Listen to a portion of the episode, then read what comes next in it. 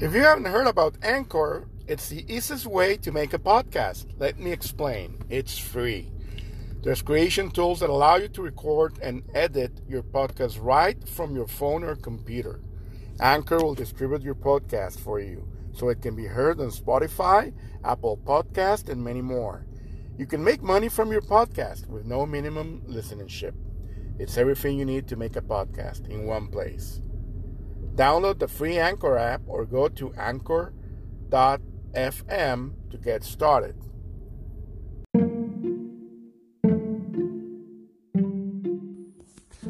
To have a meeting with someone in a corporate setting, definitely, like I said, Tuesday or Wednesday, and the only times of the day that I would recommend for you to set up a meeting would be from 10:30 a.m.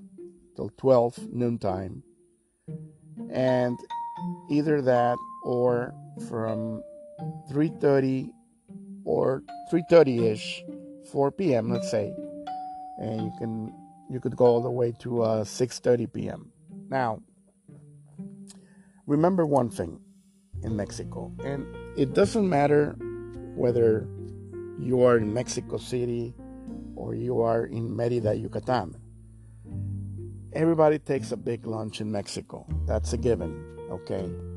Now, it depends on who you're talking to, and it depends on whether you're talking to a business manager of a certain level, or if you're talking to someone at the C level, you know, uh, a CEO or a CEO or CFO, or if you're talking to a business owner or somebody from the board of directors. If you're talking to a CEO and you schedule your meeting at 10:30ish, he'll probably receive you by 11 a.m. in his office, and before that, prior to that, you know, you'll be offered coffee, and you know you'll be asked if you need anything else, and by 11 sharp, he'll be there. He'll show up. He'll listen to you, whatever you need to say. If he likes you, if he thinks you know whatever you're telling him, it's interesting. Most likely, he'll say, "Hey, uh, how about uh, you know I would like for my CFO to uh, listen to this, or I would like for uh, one of my one of our attorneys, or you know somebody else involved in the meeting, and he might even suggest that why don't we meet for lunch? Now you're thinking it's 11:30. We'll be here another hour, and we'll go straight to lunch. Oh no, no, no, no. You'll figure it eventually, but uh, what would happen is that you'll be talking to him for about maybe 40 minutes. He'll bring in somebody else that he wants you to talk to. He'll excuse himself and then he'll give orders uh, to make a reservation at X or Y place, and which is most likely uh, walking distance or it's a five to ten minute ride in a car, which in Mexico City is it would be very fast, you know. Um, and you'll probably arrive at the place at 1.30ish uh, 1.40 uh, the people he wants you to meet will show up between 2 and 2.30 p.m you'll start lunch. Now don't expect to get any business done. This is not what the business is done. This is just a meal. This is for you to meet everyone in the team everyone he cares about in the team and that's it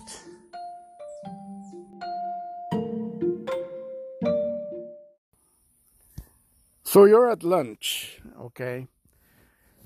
And remember, try not to talk too much about business. What's going to happen is, you know, being being a foreigner like myself, being a, a gringo, first thing they'll ask you where you're from. You know, I'll say, hey, I'm from Houston, Texas. Uh, they'll say, oh, you know, I love the Texans or I love the Astros or, you know, I used to go to the Astrodome and watch the Astros when I was a kid blah blah blah you know uh, they'll they'll say things like that, or you know they'll tell you, you know where the Woodlands is. You know, the, I'll say, yeah, I know where the Woodlands is. It's like, oh, my my sister in law has a cousin that has a neighbor that has a house there. I'm like, okay, do you know him? it's like, no, I don't. You know, um, it's it's just you know chit chat, trying to break the ice. That's what it is.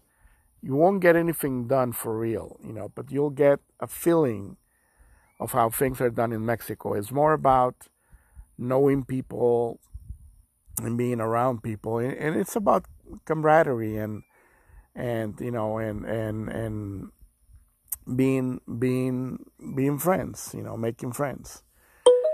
If if the table is all men, okay, and you are a guy like like me, well, be prepared. You know, be prepared for cussing, bad jokes, and also some drinking. Be prepared for that.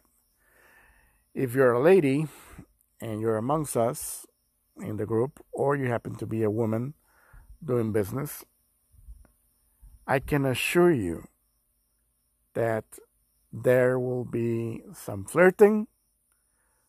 There will be some guys trying to see if they can maybe go out with you. And they'll be a little pushy and they will be charming and you know they'll take the seat out for you and and open up the door and all of that. Uh, don't don't don't get upset.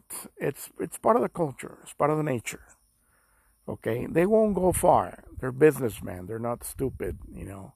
But it's part of the uh, part of the mexican uh, latin charm okay now, it's over. Lunch is over. Uh, you already had some tequilas. Uh, you even had some dessert. Maybe you're having some coffee now. What you can expect is they'll be waiting for the stuff you promised to send them via email. They'll be waiting for that. And so as soon as you get back, wherever home is, or your office, or your hotel. Get them that done. Now, don't expect them to answer back immediately. So, what you need to do, and I'll talk about that in our next episode, is follow ups. Okay? So, great talking to you today, and I wish you the best. And remember, if uh, you have any doubts, about doing business in Mexico, you can always email me at charliexo91 at gmail.com. Yes, that is Charlie, C H A R L I E, X O as an executive officer, 91 at gmail.com. Thank you so much for listening. Appreciate it. Talk to you soon. Take care.